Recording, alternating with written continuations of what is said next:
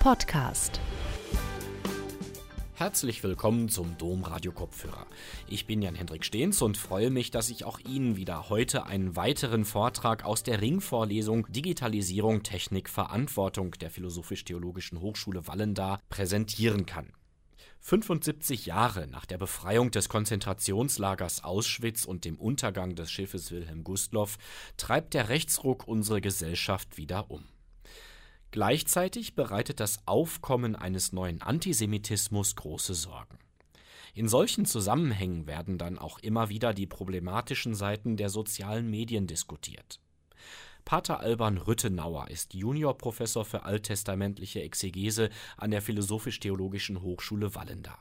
Mit Hilfe des Buches Ezechiel zeigt er auf, dass Populismus um einiges älter ist als unsere modernen Medientechnologien.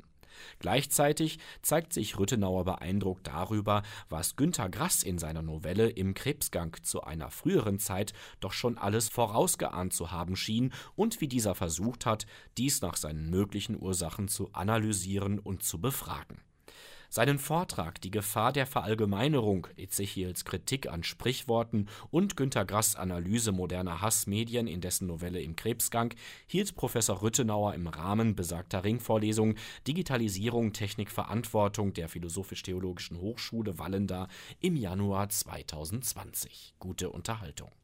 Der 30. Januar gilt ja als der verhängnisvolle Tag der Machtergreifung durch die Nazis im Jahr 1933.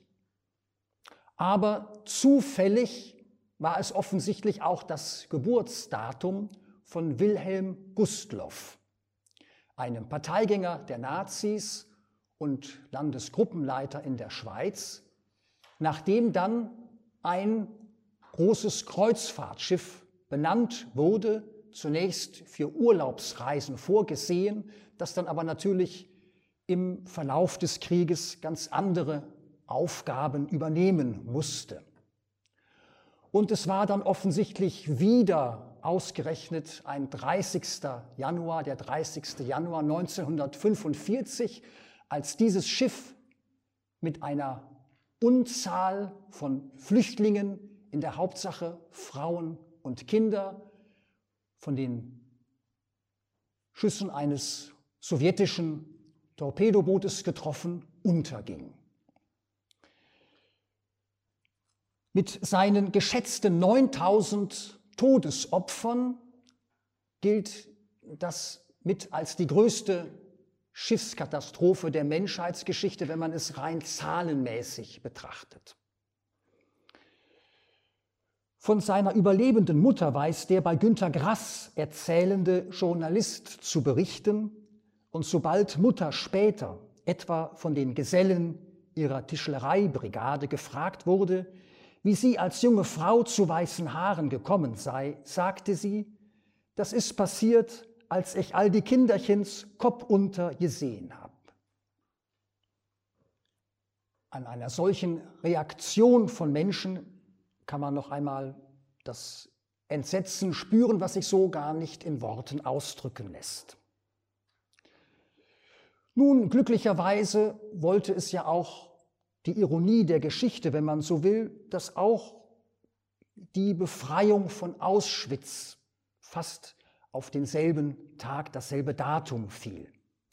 Und damit haben beide Ereignisse in diesem Jahr auch ihr 75-jähriges Gedenken.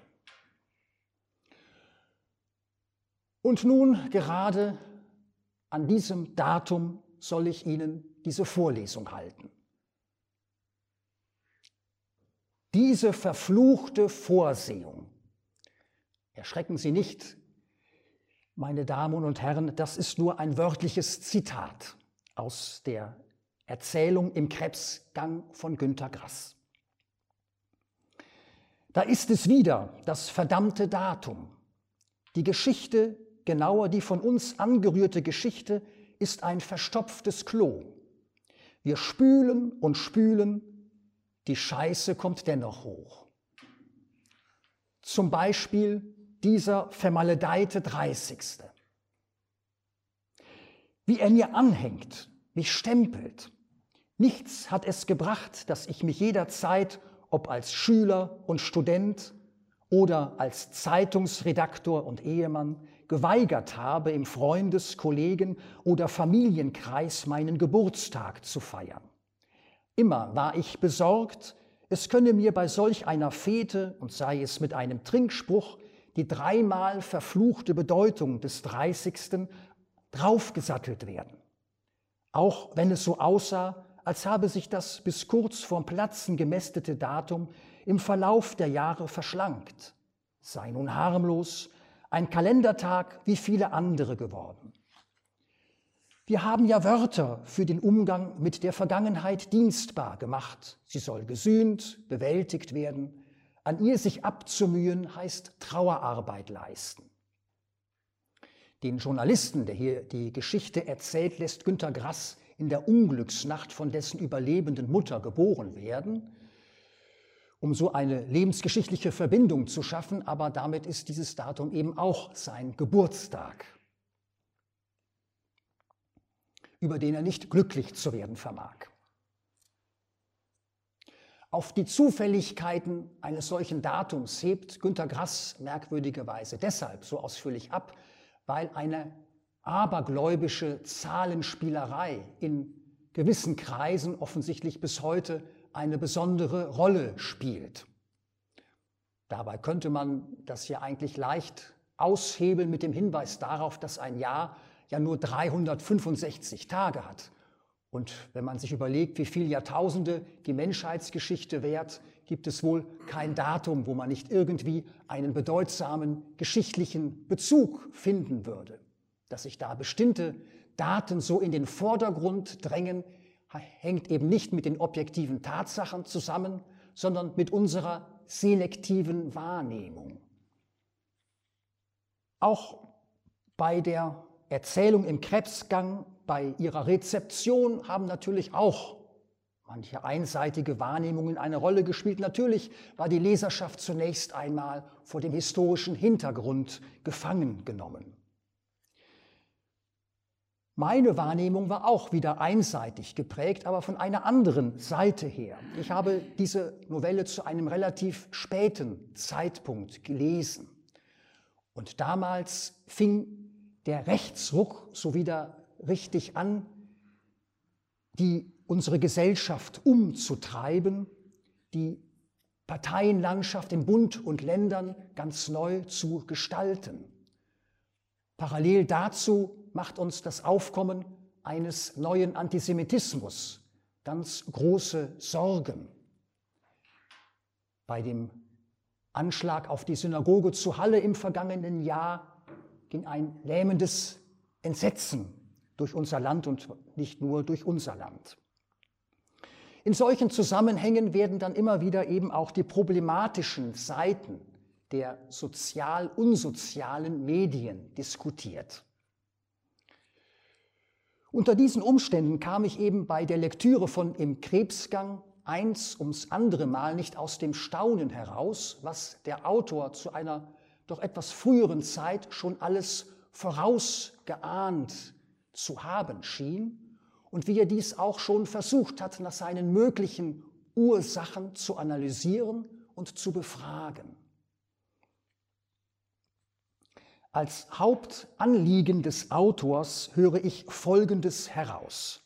Eigentlich sagt er, damit ist der Alte gemeint, hinter dem sich wahrscheinlich Günter Grass selbst verbirgt, der diesen Journalisten beauftragt.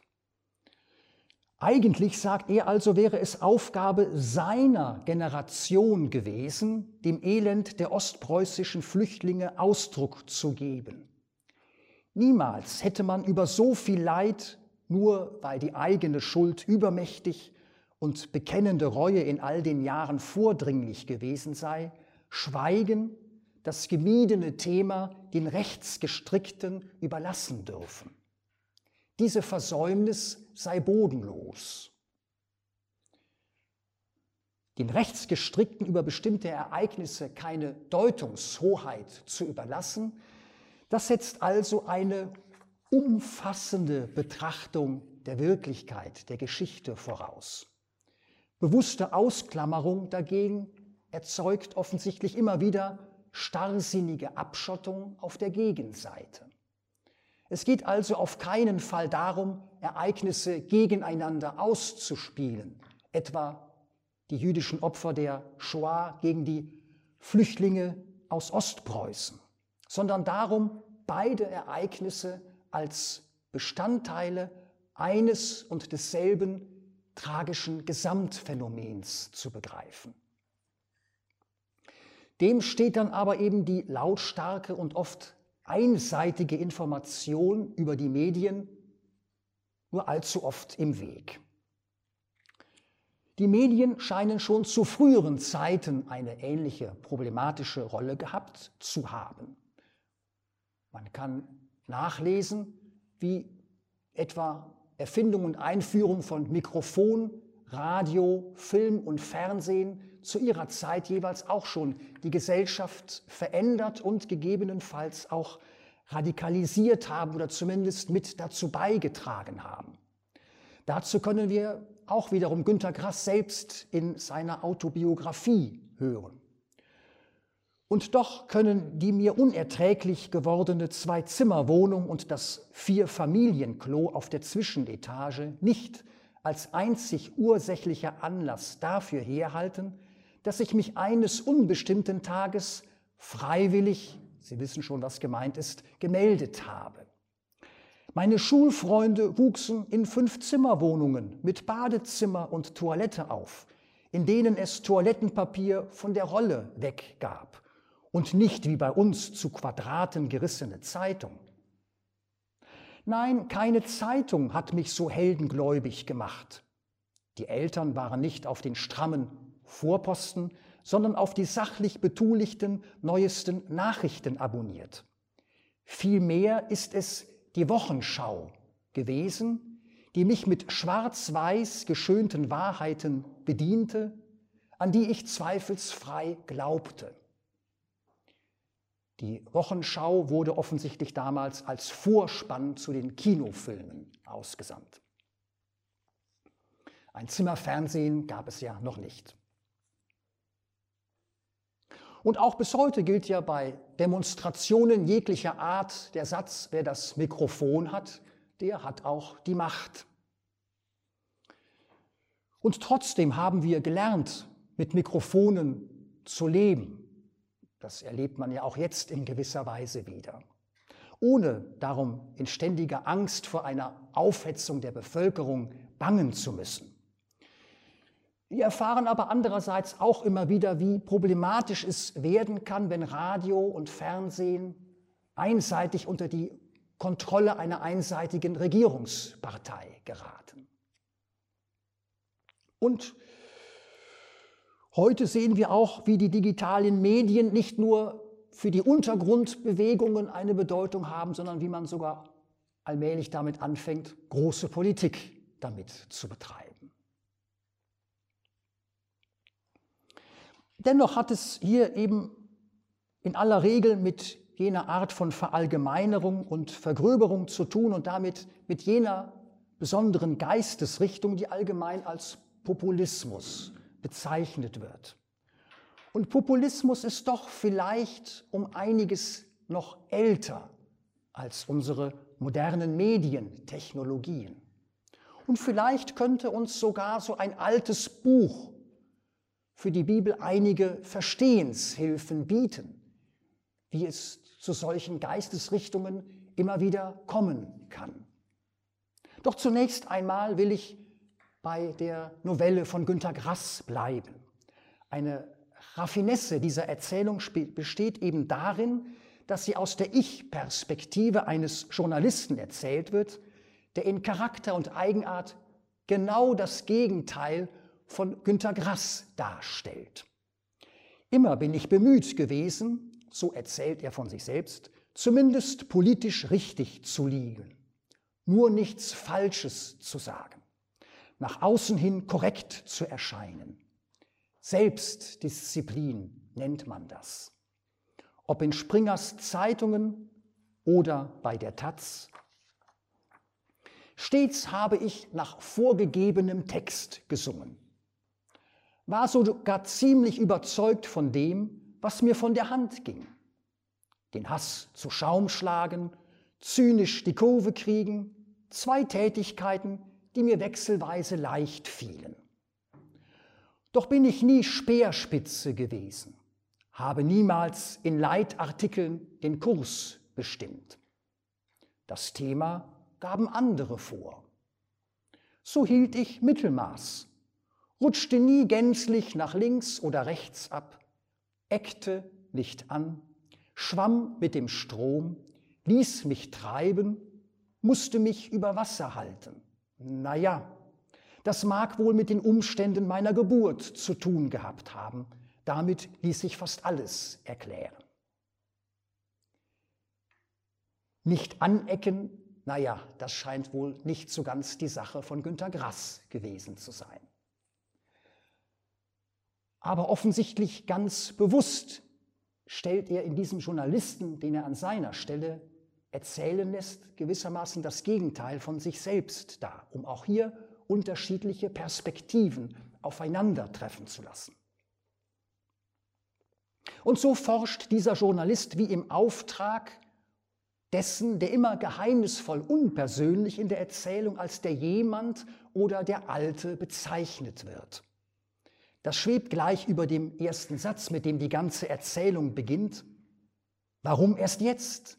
sagte jemand, der nicht ich bin.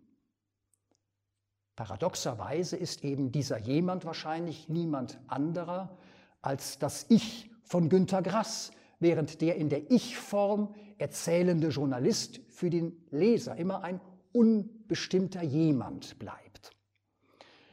Warum erst jetzt?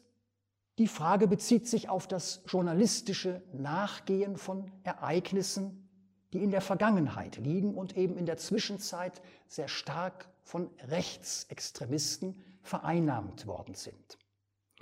Und dabei bedient er sich eines Instrumentes, das aus dem gegenwärtigen gesellschaftlichen Leben kaum noch wegzudenken ist. Bereits als die Dinge auf den Markt kamen, so der Journalist Paul Pokriefke, wie er mit Namen heißt, habe ich mir einen Mac mit Modem angeschafft. Mein Beruf verlangt diesen Abruf weltweit vagabundierender Informationen, lernte leidlich mit meinem Computer umzugehen. Bald waren mir Wörter wie Browser und Hyperlink nicht mehr böhmisch, holte Infos für den Gebrauch oder zum Wegschmeißen per Mausklick rein, begann aus Laune oder Langeweile von einem Chatroom zum anderen zu hüpfen und auf die blödeste Junkmail zu reagieren. War auch kurz auf zwei, drei Pornosites und stieß nach ziellosem Surfen schließlich auf Homepages, in denen sogenannte vorgestrige, aber auch frisch gebackene Jungnazis ihren Stumpfsinn auf Hassseiten abließen und plötzlich mit einem Schiffsnamen als Suchwort hatte ich die richtige Adresse angeklickt. www.blutzeuge.de. In gotischen Lettern klopfte eine Kameradschaft Schwerin markige Sprüche. Lauter nachträgliches Zeug. Mehr zum Lachen als zum Kotzen. Wir erfahren hier also indirekt, was es damals schon gab, aber genauso eben, was es damals noch nicht gab, was später als Erleichterungen und Erweiterungen noch hinzugekommen ist. Aber das Prinzip scheint doch irgendwie das gleiche geblieben zu sein. Und was nun sein Vorgehen betrifft, das der Journalist zu seiner Methode erwählt, erfahren wir, Seitdem steht fest, wessen Blut zeugen soll.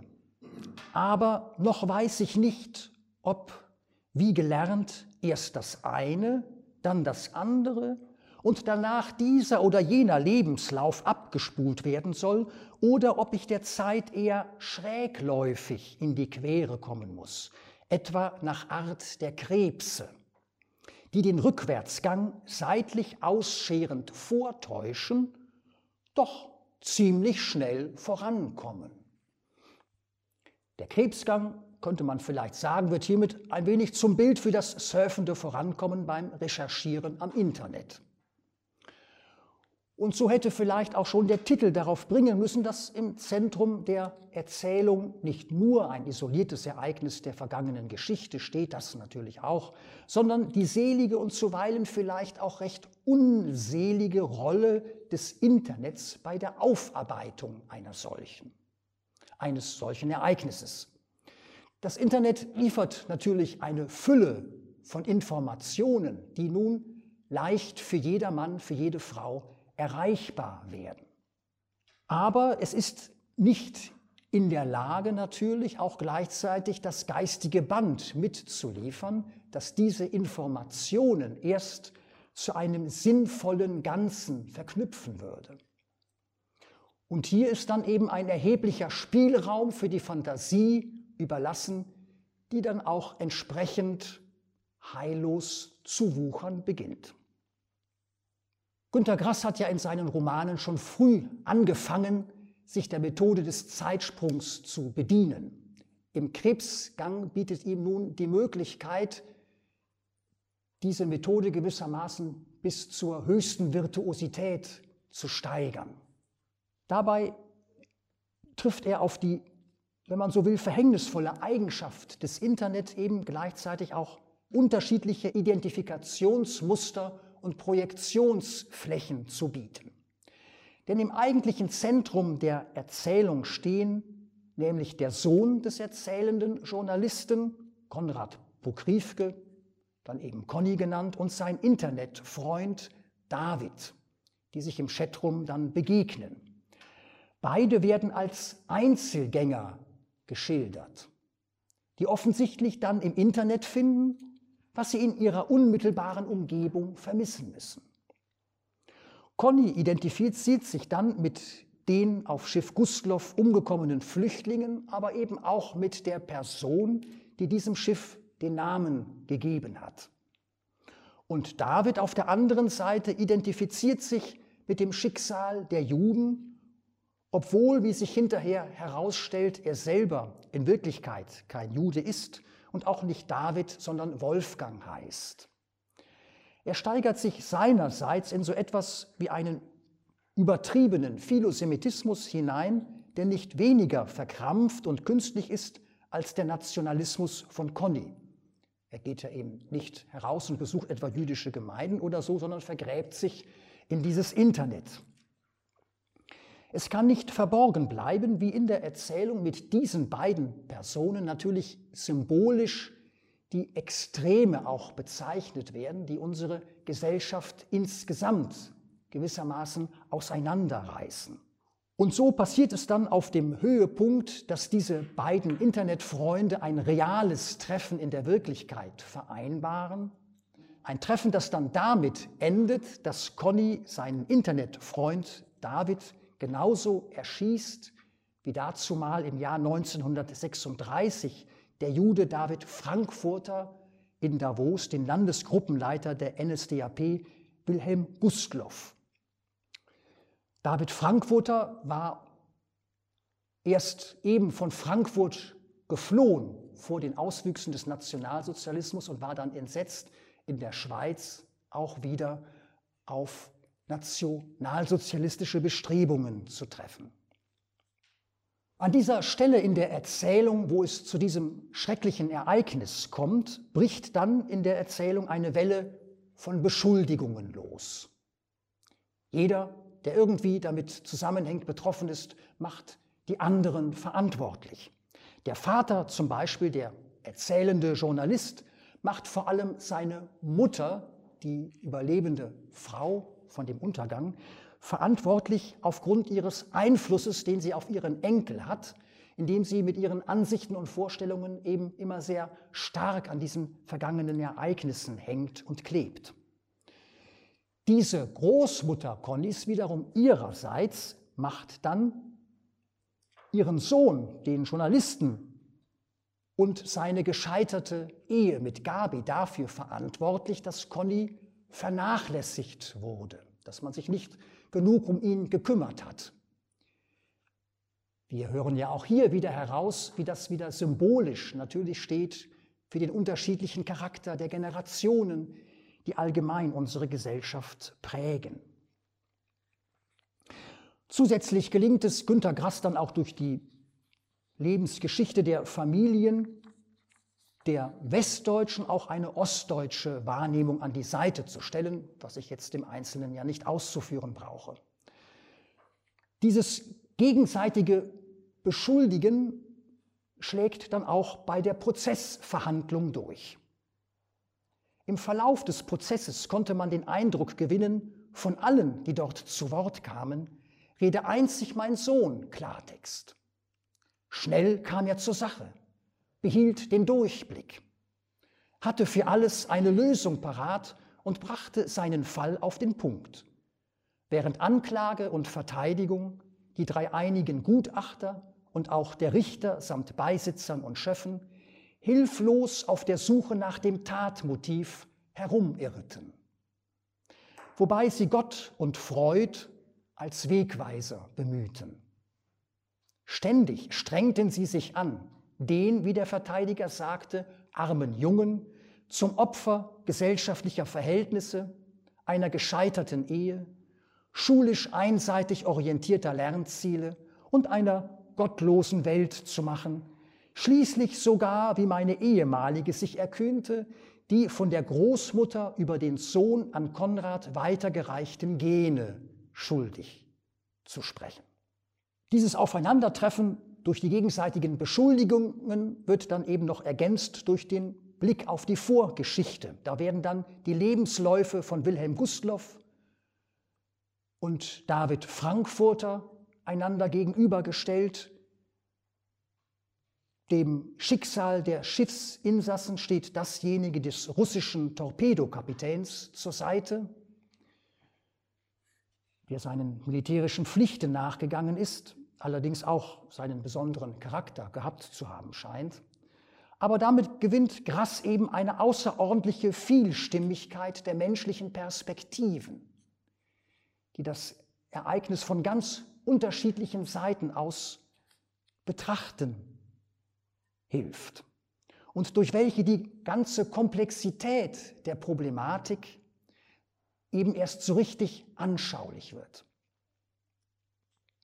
Keine dieser genannten Perspektiven vermag eben die Erfassung der vollen Wirklichkeit für sich zu beanspruchen und wehe einem jeden, der sich vermessen sollte, die eigene Perspektive für die einzig richtige und wichtige zu halten. Wie jedoch alle einzelnen Perspektiven solidarisch zu einer Gesamtansicht vereinigende Perspektive aussehen könnte, das muss am Ende auch der Autor Günter Grass offen lassen und kann nur ratlos feststellen, wie radikale Tendenzen sich immer neue Nischen suchen und finden. Ein Umdenken Connys scheint sich darin andeuten zu wollen, dass er den früher geleugneten Umstand, dass auch Soldaten und Waffen sich auf dem Schiff befanden, zuzugeben anfängt und damit ein bisher sorgfältig gehegtes Feindbild aufgibt. Diese Sicht wurde ihm vor allem auch eben durch seinen Freund David vermittelt. Wenn hier von Schuld zu sprechen ist, rief er bei einem Gefängnisbesuch seines Vaters, dann muss die oberste Marineleitung, muss der Großadmiral angeklagt werden. Er hat zugelassen, dass außer den Flüchtlingen eine Masse Militärpersonal eingeschifft wurde. Der Verbrecher heißt Dönitz. Doch kaum fängt Conny an umzudenken, so meldet sich auch schon im Internet eine Gruppierung, die nun ihrerseits anfängt, diesen Conny zu ihrer Leitfigur zu wählen. Und die Entwicklung beginnt damit, sich zu verselbstständigen und nicht mehr zurückholbar zu sein. Wie mag es in viel früheren, in den biblischen Zeiten ausgesehen haben, als solche Techniken noch gar nicht zur Verfügung standen, gar nicht davon zu träumen war. Der Prophet Ezechiel könnte gewissermaßen als so etwas wie der Günther Grass unter den alttestamentlichen Propheten durchgehen. Denn auch dieser Prophet bedient sich eines fliegenden Perspektivenwechsels. Es ist ja ein Prophet, der in der Exilszeit, in der Zeit des babylonischen Exils lebt und aus dem Exil heraus doch ständig mit seiner Heimat verbunden bleibt und sich dabei erstaunlich vernetzt zeigt. Die Zeit, in der er lebte, könnte man in manchen vielleicht der Zeit Deutschlands in den 20er Jahren des vergangenen Jahrhunderts vergleichen. Ein Krieg eben gegen die Babylonier war verloren und eine leitungs- und regierungslose Bevölkerung war weitgehend sich selbst überlassen. Eine radikalisierte Gruppe versuchte auch damals dann schon einen gewaltsamen Aufstand gegen die Babylonier. Dieser wurde natürlich ebenso gewaltsam niedergeschlagen und führte zu einer zweiten Einnahme Jerusalems, die dann in der Zerstörung der ganzen Stadt, aber vor allem auch des Tempels gipfelte. Diese Zerstörung wird zu dem Trauma des alten Israel schlechthin. Man könnte es so etwas wie eine erste kleine Shoah nennen oder, wenn man so will, auch dem Untergang der Gustluff mit den ostpreußischen Flüchtlingen vergleichen. Genau auf dieses Ereignis bezieht sich der Text Ezechiels, den ich Ihnen auf dem Handout zur Verfügung gestellt habe. Und es geschah im zwölften Jahr, an des zehnten Monats fünftem Tag seit unserer Wegführung. Da kam zu mir ein Flüchtling aus Jerusalem, um zu melden, getroffen wurde die Stadt. Also, wie wird Ezechiel unterrichtet? Durch keine annähernd zeitgleiche SMS und durch, auch nicht durch irgendeine E-Mail-Nachricht, sondern durch einen Überlebenden, der es geschafft hat, bis nach Babylonien, bis zu den Propheten zu kommen. Die Datumsangabe in dem Text deutet darauf hin, wenn man sie entsprechend korrigiert und mit anderen Daten vergleicht, dass dieser Überlebende offensichtlich ein halbes Jahr gebraucht hat, um von Jerusalem nach Babylonien der Gemeinde der Exilierten zu gelangen. Er ist eben wahrscheinlich zu Fuß unterwegs gewesen und konnte ja nicht geradenwegs durch die Wüste, sondern musste den Umweg über den sogenannten bewohnten Halbmond nehmen, der eben ein, ähnlich wie der Mond eine solche Kurve nimmt. Allerdings auch das Internet heute kann ja nicht alles ersetzen und über die den Untergang der Wilhelm Gustloff würden wir wenig in Erfahrung bringen können, wenn es nicht zuerst eben die Berichte der Überlebenden gäbe. Dieses Ereignis, diese Zerstörung des Tempels wird dazu führen, dass man allgemein in der Geschichte des alten Israels eine Zeit vor dem Exil von einer Zeit nach dem Exil unterscheidet. So einen scharfen Einschnitt hat sie bedeutet. Und es ist dem Exegeten Martin Not vorbehalten gewesen, nicht bloß bei den äußeren Tatsachen stehen zu bleiben, sondern deutlich zu machen, was es vor allem auch für die tieferen Schichten des Bewusstseins bedeutet hat. Und so schreibt er in seiner Abhandlung über die Gesetze im Pentateuch, wichtiger jedoch als der Verfall des äußeren Bestandes und das über den sichtbaren Mittelpunkt hereingebrochene Unheil durch das ja nur ein schon längst begonnener Zerstörungsprozess einen gewissen Abschluss fand, waren die inneren Konflikte, die der alten Einrichtung jetzt offenbar ein Ende gemacht haben. Und eben von diesen inneren Konflikten erzählt der Text bei Ezechiel. Es sind die Konflikte zwischen den in Jerusalem Lebenden und denen, die ins Exil mussten die, die in Jerusalem leben, glauben nun, den Besitz der Exilierten sich auch aneignen zu können. Und damit geht es eben auch natürlich über die Bedeutung von Landbesitz. Und vielleicht können wir Ezechiels Text auch als ein Dokument betrachten, mit dem er der deuteronomistischen Landnahmetheologie eine Art von Absage erteilt. Das, was den Israeliten in Zukunft definiert, wird nicht mehr das Besitzen des Landes und das Wohnen darin sein, auch wenn das natürlich weiterhin möglich sein kann, wenn es die Umstände erlauben, sondern das Einhalten der Gebote, wie es überall auf der Welt möglich ist. Den Ausspruch, den Ezechiel an der Stelle zitiert, als ein Ausspruch der Jerusalemer Bevölkerung, der in Jerusalem zurückgebliebenen, könnte man eben vielleicht auch als eine populistische Vergröberung und Verallgemeinerung dieser Theologie, dieser Landnahmetheologie verstehen. Einer war Abraham, so fängt dieser Ausspruch an. Und da haben wir auch wieder das uns schon bekannte Bedürfnis, sich mit Gestalten aus der Vergangenheit zu identifizieren und sie für die eigenen Bedürfnisse zu vereinnahmen. Also einer war Abraham. Es ist interessant, dass dies die älteste Stelle eines Propheten ist, in der Abraham ausdrücklich benannt wird. Andere Propheten wie Hosea sprechen nur von Jakob oder einem anderen der Erzväter. Hier die älteste Stelle, in der auch Abraham erwähnt wird bei einem Propheten. Und Ezechiel hat es hier offensichtlich auch mit Leuten zu tun, die noch immer nicht willens oder fähig sind, aus dem Geschehenen zu lernen, die nötigen Konsequenzen zu ziehen und die sich stattdessen lieber gerne an der Vergangenheit schadlos zu halten versuchen. Das hört niemals auf. Diesen Schlussseufzer aus der Erzählung im Krebsgang hätte an dieser Stelle gewissermaßen auch Ezechiel für sich benutzen können. Das Gemeinsame nun, in dem sich die Sprecher an dieser Stelle mit Abraham verbunden sehen, ist eben der Anspruch, das Land für sich zu besitzen, in Besitz zu nehmen. Und dieses Gemeinsame soll dann durch einen Gegensatz auf der anderen Seite noch verstärkt werden. Abraham war nur einer und trotzdem.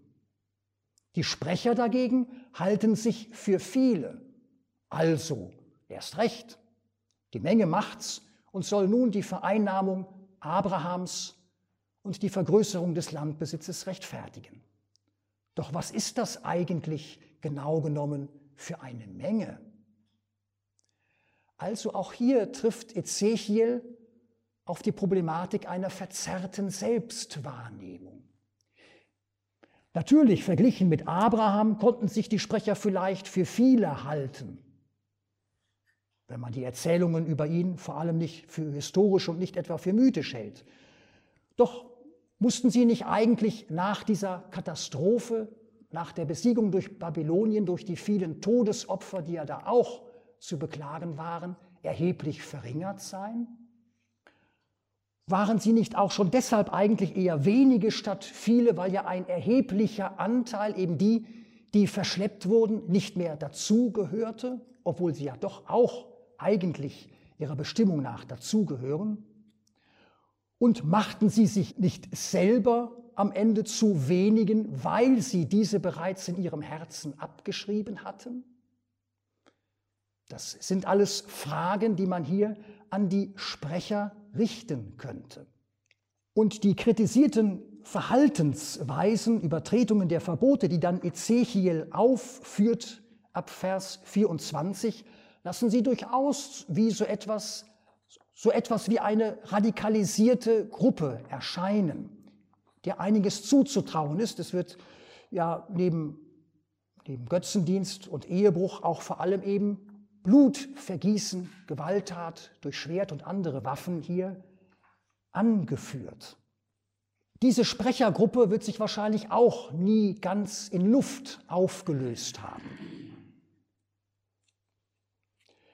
Und dennoch ist es Ezechiel gelungen, nicht ihnen den Lauf der Dinge zu überlassen, sondern sich mit seiner gewaltfreien Strategie des Abwartens auf die Dauer durchzusetzen und das solidarische Gesamtbewusstsein der Völkerung auf eine neue Grundlage zu stellen und dadurch am Leben zu erhalten. Der häufige Perspektivenwechsel auf die unterschiedlichen Lebenswelten mag ihm dabei vielleicht geholfen haben. Also von Ezechiel lernen wir, dass es auch damals schon zu seiner Zeit populistische Tendenzen gab. Das Internet hat sie nicht erst ins Leben gerufen, aber das Internet ist eben vielleicht eine Technik, die dazu tendiert, solche Tendenzen zu verstärken, bis dann hinterher das Gleichgewicht nicht mehr so leicht wiederherzustellen ist. Paradoxerweise ist es eine moderne Technik, die veralteten Ansichten hilft zu überleben.